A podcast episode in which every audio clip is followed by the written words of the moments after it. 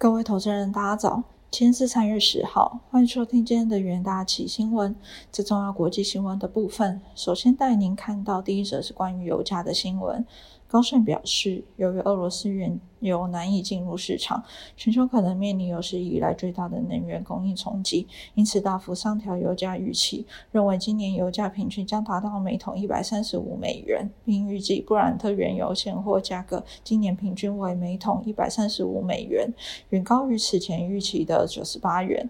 对于二零二三年的预测，也由每桶一百零五美元上调至每桶一百一十五美元。许多买家、贸易商、保险。公司和油轮船主都已经开始避免购买俄罗斯原油，并开始影响市场的平衡。高盛还认为，本次俄罗斯的入侵将导致未来几十年全球能源格局细菌性重塑。欧盟被迫舍弃原本绿电优先的脱碳目标，在新的能源路线转往以能源安全为重心，代表着更多的煤炭、核能、天然气发电，总体上允许更多的碳排放。高盛预计，俄乌战事带来了二战以来单月第五大石油供应中断。本月每天有三百万桶俄罗斯海运原油和石油产品退出市场。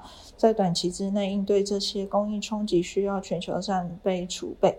核心 OPEC、伊朗和更高的价格共同帮助以减少消费。第二则新闻来看到通膨的消息。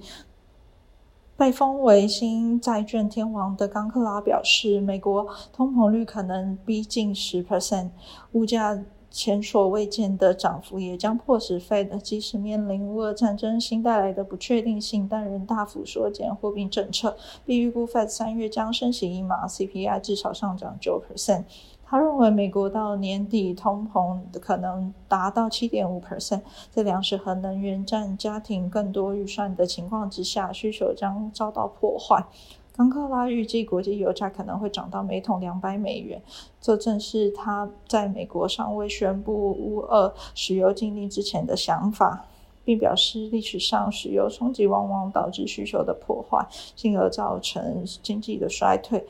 并表示将在很长一段时间听到人们讨论停滞性通膨，在对抗通膨成效不彰。目前的经济展望远不如去年的九月，并表明他们越来越担心经济可能会呈现衰退的情形。唐克拉也再次批评美国的财政和货币宽松，他重申看空美元，并建议投资人卖掉美股，买进新兴市场的股票。理由是后者目前非常的便宜，债券则已涨得过高。此外，原物料正进行报复性的行情。冈克拉表示，投资广泛的大宗商品只会比投资黄金来得更好。第三则新闻来看到俄罗斯的消息。会预将俄罗斯主权在信用平等调降六个等级至 C，只差一级就只要打入违约。辉瑞表示，自六天前调降俄罗斯在信平等以来，强而有力的国际制裁已使俄罗斯面临孤立处境，并削弱该国偿还政府债券的意愿。辉瑞透过声明说。制裁措施将进一步强化，加上可能限制能源交易的提案，增加俄罗斯做出政策反应的可能性，包含选择性不履行主权债的支持义务。随着西方制裁打击俄罗斯偿还债的能力，担忧加剧。过去两周以来，俄罗斯主权债信平等遭遭多个机构下调。穆迪稍早在俄罗斯在线平等调至 CA 等级，标普也将平等调至 CCC minus。惠誉的 C 等级等同于穆迪的 CA 等级，距离。债务违约仅差一个等级，标普的 CCC minus 则较债务违约高出三个等级。市场认为俄罗斯主权欧元债券的违约几乎无法避免，且将持续一段时间，复苏前景惨淡。摩根斯丹利预估俄罗斯违约债务最快可能在四月十五日发生，因为二零二三年和二零四三年的。俄罗斯政府美元在三十天宽限期限将在这天结束。接下来看到国内新闻的部分，首先是国内行情的部分。台股九日开盘即反强劲反弹，台积电在内的全指股一片红彤彤，指数一度反弹超过两百点，中场上涨一点一三 percent，收在一万七千零一十五点三六点。不过成交量仅三千一百六十一亿元，较昨日四千五百亿元明显收敛。全指股今日多反弹表态，台积电上涨近一 percent，收稳五百六十元。联发科、红海也在平盘上游走，金控双雄富邦金、国泰金涨幅近。一 percent，台市宝除台化外涨幅也达一 percent，联电更强涨超过四 percent，成为盘市上攻要角。观察资金流向，由于市场观望气氛浓厚，电子股成交比重不到五成，仅四十九 percent。航运业股随着跌升反弹，比重达二十九 percent。金融保险、钢铁占比也各超过三 percent。若以涨幅来看，航运飙涨四 percent 以上，为盘面强势最强劲的类股。航运类股随着高值利率题材吸金，景气热络，包括荣誉、中贵、智信全数亮灯涨停。货柜三雄中的长隆、阳明也皆有半根以上的涨幅。至于 IC 四二 G 仍惨遭卖压，包含智元均开高走低，金豪科也下挫超过两 percent。接下来进入到三分钟听股期的部分，首先。关注到联电期货，联电已成功与三星电子就一项新的长期协议达成了最高的报价。新长期协议将于二零二二年的 Q2 正式生效，且三星的订单年限度将延长至二零二五年后。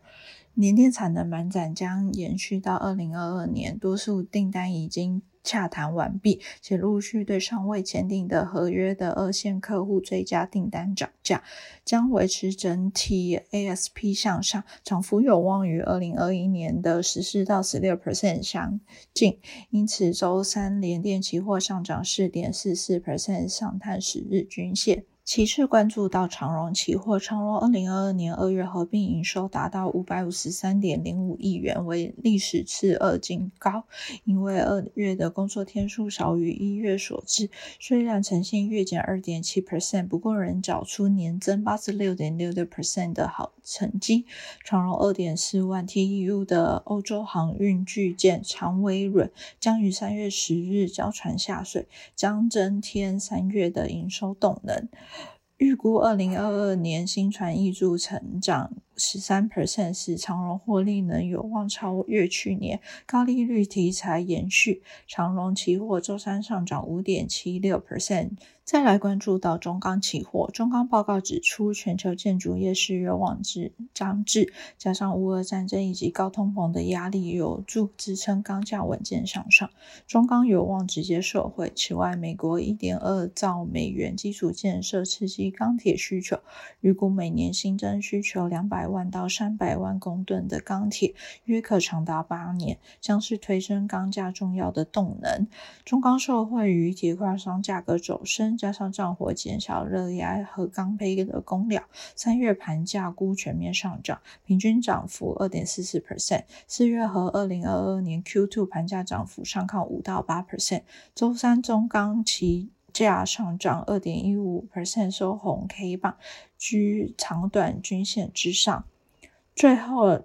关注到联发科期货，IC 封测供应链传出，由于联发科 AP 平均储存仍偏高，二零二二年 Q2 产品组合调整策略将延续，其中手机应用处理器因中系安卓手机需求不如预期。